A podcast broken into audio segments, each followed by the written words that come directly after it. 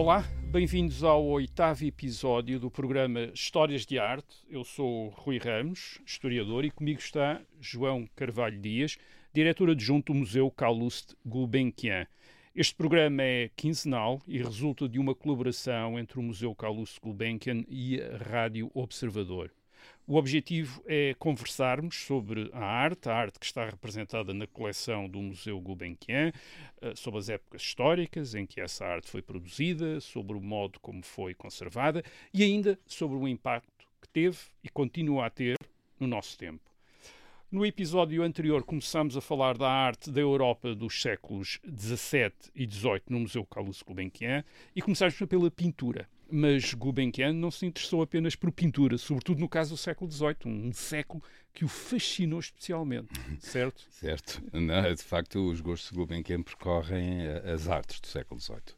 Uh, sobretudo a produção francesa, da pintura à escultura, do livraria ao mobiliário, dos textos à arte do livro e por aí fora. Talvez possamos começar por falar de escultura, então, uh, representada na coleção por obras de autores muito famosos no século XVIII, como Lemoine e Caffieri. Mais uma vez, vamos encontrar retratos, como o busto de grande realismo de Molière, em terracota, da autoria de Jean-Jacques Caffieri, de 1785, uh, terá sido produzido a partir de uma estátua de, de Molière encomendada para o Louvre, uh, o, que, o, que, sugere que este busto em terracota poderá ter sido uma produção para um novo tipo de público que queria ter a arte em casa, aqui aliás de uma maneira dupla, não é? A, a obra em si e o representado, que é um grande autor de teatro, Exatamente. Molière. Uhum. Há, aliás, também outro busto de Robert de uh, uh, Belvessé, uh, um poeta francês do século XVIII, por Jean-Baptiste Lemoine, de 1765, e parece um sinal de como os homens de letras, ao longo do século XVIII, se tornaram centrais na arte, como representados como críticos, como teóricos, isto é, como mediadores entre a arte e o público, não é? Exatamente. Aliás, é essa, essa tradição iniciada uh, neste período que vem, que vem uh, e, do passado e que, entretanto, é recuperada e que vai ter sequência depois no século XIX e, e, até no século XX, porque estes bustos estão um pouco pelas bibliotecas, Sim. estão um pouco por todo, por todo lado, nos edifícios públicos, por aí fora. E nas ruas, e nas ruas exatamente. Ali na Avenida da Liberdade, na Liberdade temos, temos vários, uh, vários desses. Uh, agora, uh, existe uma frescura e uma delicadeza na execução das esculturas em terracota, que são os exemplos que, que referiu. E, e, essa, e esse era muito do agrado do público consumidor de arte.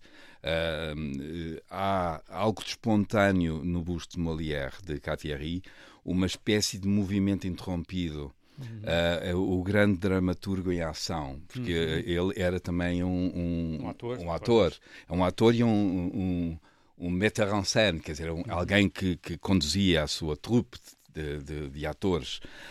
Um, uh, agora, é interessante também que Molière não é um contemporâneo de Caffieri.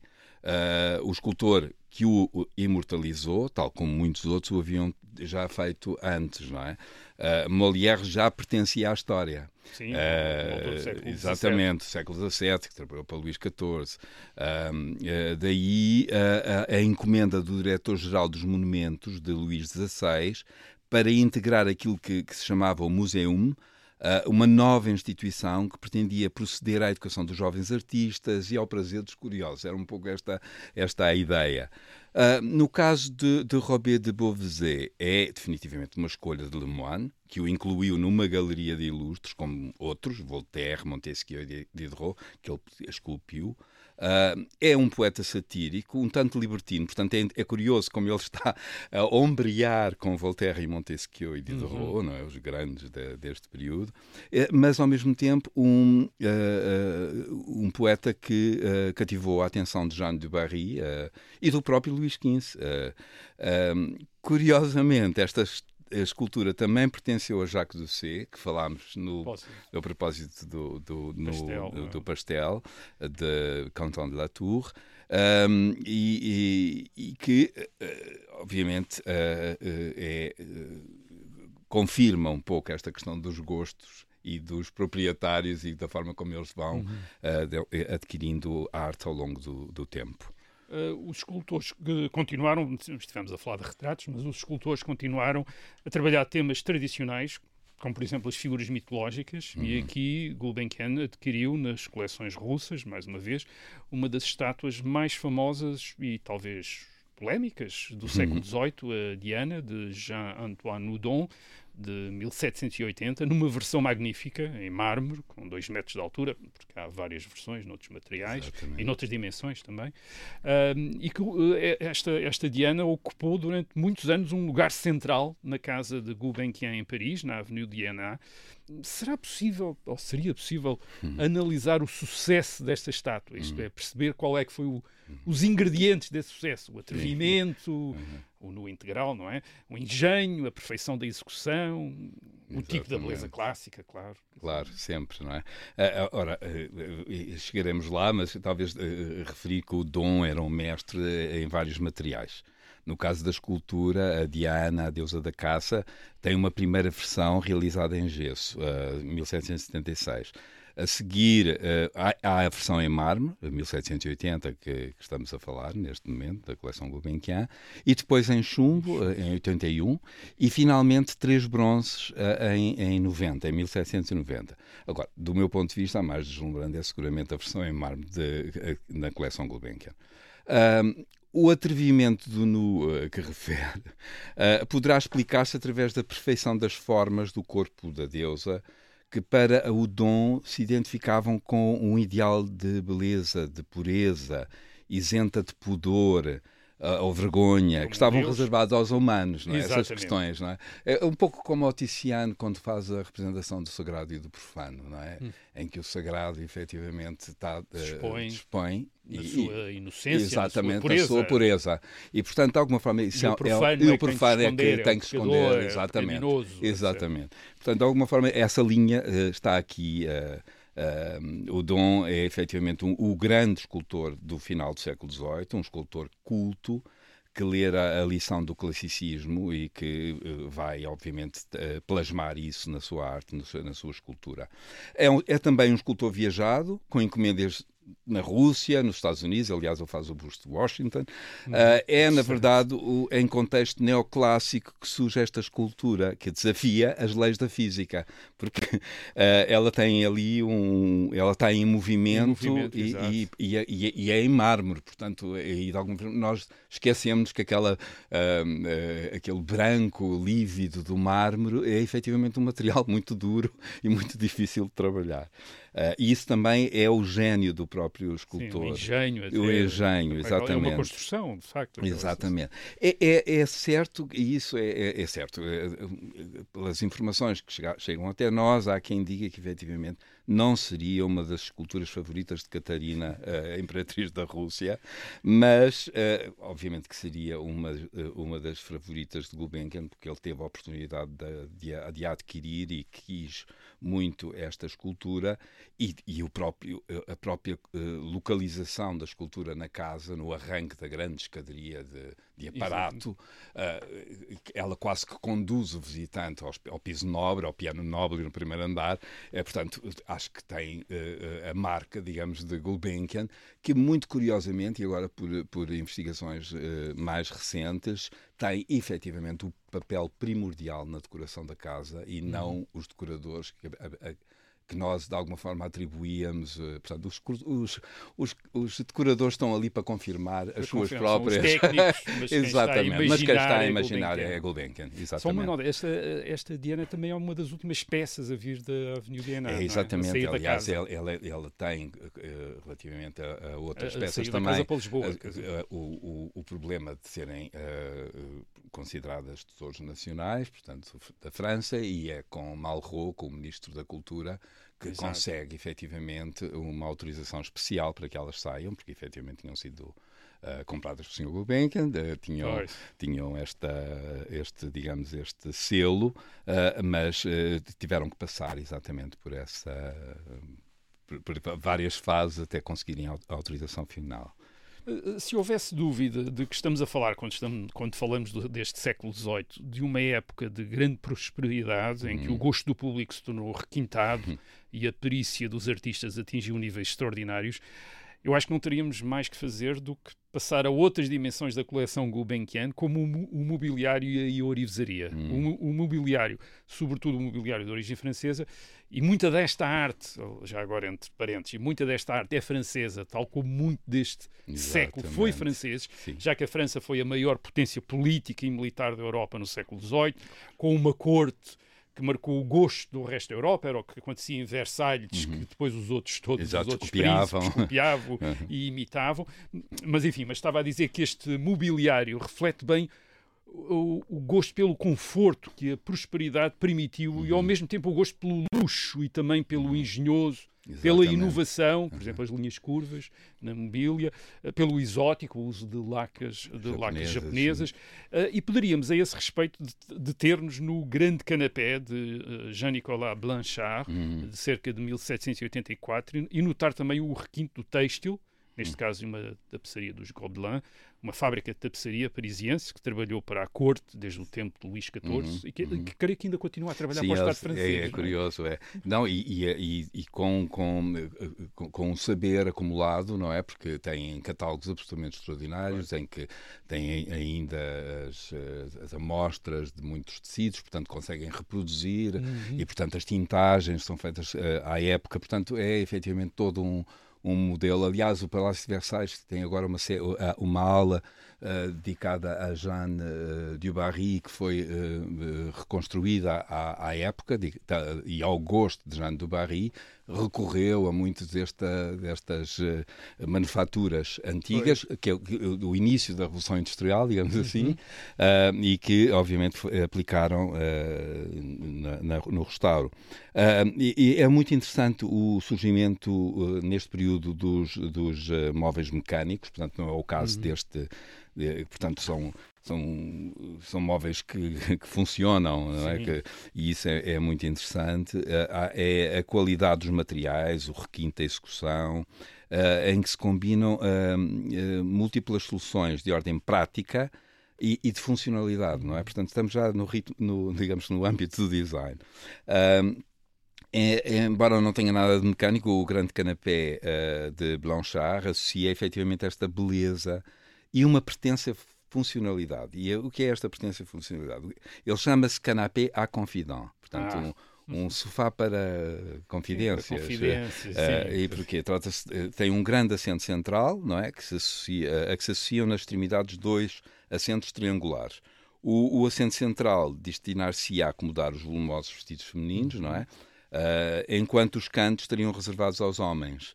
Uh, e isto permitia que entre eles trocassem bilhetes, uh, pronto, todo, todo este jogo de sedução e de, uh, de bastidor, digamos assim, que um, um, um, móvel como este pode suscitar. tem madeiras de nogueira, faia dourada, faias douradas, é, completamente esculpido, portanto temos aqui também trabalho de escultor, uhum. uh, não é só o, o marceneiro, é, é, o marceneiro, é o escultor, é o estofador, uh, a tapeçaria, como falou, tem uma decoração floral, uh, e efetivamente é uma encomenda de Luís XVI, portanto isso é comprovado, uma doença uhum. do próprio rei, para os aposentos das suas tias, filhas de Luís XV, as designadas Mesdames de France, Marie Adelaide e Sophie Philippine, Uh, e para o, o, Palácio de Bellevue, portanto, tudo está identificado. É um móvel portanto, absolutamente é um notável. Que vem dos Palácios é Reais, do Palácios de Reais de França. exatamente. Uh, Carlos Gulbenkian reuniu ainda obras de alguns dos maiores mestres de orivesaria a trabalhar em Paris no século XVIII. Uh, nós temos uma tendência, por vezes, para reduzir a orivesaria ao valor dos seus materiais preciosos, ou ao seu aspecto utilitário, mas estamos aqui perante demonstrações extraordinárias de perícia e de invenção artísticas uhum. que sugerem como a orivesaria, às vezes tratamos como arte menor, uhum. interagia com as artes maiores, Exatamente. por exemplo, a escultura, não é? Exato. É o caso de, do, aqui falado entre uhum. várias peças, do centro de mesa em prata uhum. com, de François Thomas de Germain, de 1766, e Exatamente. É uma obra notável. É? Aliás, é, é, interessante, e isso é, é, está patente no, no, mais recente catálogo da coleção uh, Gulbenkian, dedicado exatamente a este capítulo, à, à orivesaria, em que é, é, se refere que a, a coleção de orivesaria reunida por Gulbenkian é efetivamente a mais importante do seu tempo. Uh, é uma opinião de especialistas, portanto não é, não é minha. Uh, são 158 peças, das quais 91 são consideradas obras-primas.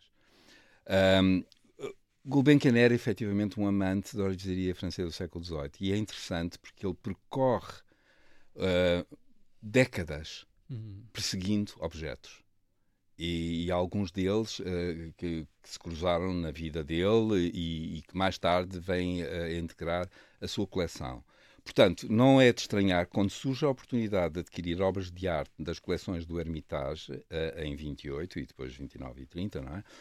Uh, o, o, colecionador Gulbenkian agarra esta oportunidade ah, com claro. unhas e dentes. Uh, e entre as obras que adquiriu conta-se efetivamente o Centro de Mesa, que em francês é chamado um surtout, de François Thomas Germain, uma encomenda do conde Piotr Grigorevich, uh, Chernychev, uh, e que pertenceu às coleções imperiais russas a partir de Alexandre III. Portanto, é muito interessante isto também. É, esta é uma investigação mais recente, porque dava esta, esta durante muito tempo ele esteve atribuído à, ao serviço Saltikov e à propriedade da, da Imperatriz Elizabeth, e efetivamente as coisas estão arrumadas uh, hum. neste momento de, desta forma. São esculturas efetivamente em prata, disso que são muito refinada, como é hábito de François Thomas Germain. Uh, o, o Orives Marcel Lecoq, que foi enviado a São Petersburgo por uh, Gulbenkian, refere no seu, no seu relatório que o centro de mesa de três peças é um esplendor de composição escultórica e de, de execução. Talvez ainda referir que a peça central, o Baco inebriante Cupido, pesa 36,5 kg e as duas peças laterais pesam 9,12 kg e 9,6 kg. Portanto, o conjunto estamos a falar de 55 kg de prata. Não é? Muita Portanto, prata. É muita mas, prata. mas, sobretudo, incrivelmente trabalhado. Extraordinário. Um, um objeto escultórico em si, uh, com, com uma, uma vida uh, deslumbrante, porque obviamente é cheio de reflexos e de pormenores Sim, e, e, portanto, brilho, brilho exatamente. Uhum. Para voltar à pintura, eh, o museu tem ainda um retrato a óleo do Orives precisamente François uhum. Thomas Germain, de 1736, da autoria de Nicolas de eh, Largillière, onde aliás aparece um jarro eh, que faz vagamente lembrar uhum. outra peça da coleção Gulbenkian, muito importante, que é o jarro em jaspe, de autor desconhecido e da mesma época do retrato. É? É, é, de facto uma pintura muito interessante do casal Germain, o Orives aponta para um modelo de candelabro muito idêntico ao que seria fornecido ao seu, uh, pelo seu filho, ao rei Dom José I de Portugal. Portanto, quando o, uh, depois do terremoto o, é, há uma encomenda de um, de um, novo serviço, uh, ao Germain, uh, enquanto segura com a outra mão a tal, uma peça com montagem. E, ora, essa peça com montagem um, é aquela que de alguma forma se relaciona com, com o jarro. De, uhum. Pronto, por, porquê? Porque é uma peça com montagem, não é? Uh, o jarro uh, que, que, refere o, em jaspe vermelho, polido, uh, é talhado num bloco único e apresenta uma montagem em ouro com decoração uh, rocaille, com um menino, um, um, animal híbrido que é parte de cabra e, e outra, outra uma espécie de, de, de monstro, com uhum. folhagem que ocupa a, a tampa e a parte do colo e da asa. É, é, é um trabalho uh, atribuído por, uh, pelo investigador que, que trabalhou a, a, coleção da orivesaria, Peter Führing, ao Orives Juste Aurel Messonnier. Hum. Uh, Gulbenkian tinha adquirido uh, esta peça ao barão Henri de Rothschild uh, em 43. É um já falámos dele a, a, partir, a, propósito de Maurice Contant de Latour. Eh, finalmente, estando a falar dos séculos XVII e XVIII, temos de falar de livros. Hum. A imprensa foi inventada dois séculos antes, mas é nestes séculos, e sobretudo no século XVIII, que a produção de livros na Europa se expande e se forma um público leitor, de, aliás, de livros, de jornais, de panfletos, que aliás vai ser determinante para os grandes acontecimentos políticos e culturais, como por exemplo a Revolução Francesa Exato. de 1789. No caso dos livros, Calouste Gulbenkian parece também ter sido atraído por um aspecto da edição que remete mais uma vez para a qualidade artística, como a a ilustração e, sobretudo, a encadernação. É? Exatamente. Aliás, é interessante porque Gulbenkian iniciou, iniciou a sua coleção de livros, objetos de arte, em 1899 com a aquisição de um conjunto de obras de edição francesa do século XVIII. Digamos, este é o arranque da coleção, a que viria a juntar depois exemplares de, de grande qualidade, tanto ao nível da impressão, da ilustração, da encadernação, como referiu.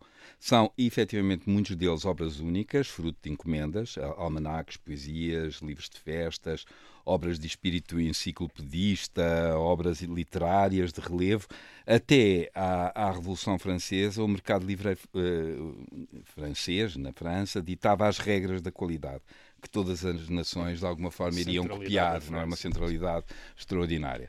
A, a, a, França teve um boom neste período que ajudou a disseminar ideias, os hábitos, os costumes, portanto, o salão, os clubes de leitura, as bibliotecas foram fundamentais para estas. Não era, obviamente, nós hoje, hoje em dia diríamos democratização Sim.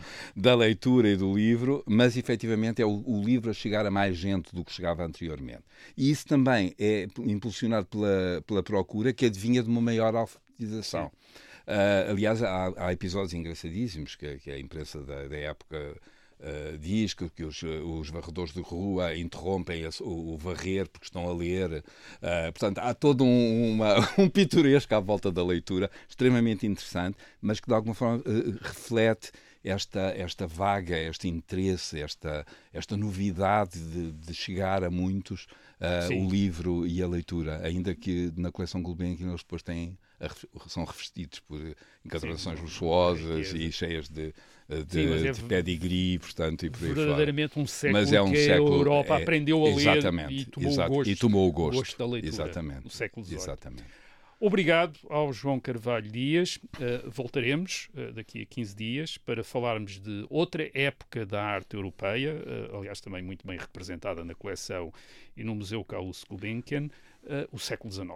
Até lá, e contamos consigo.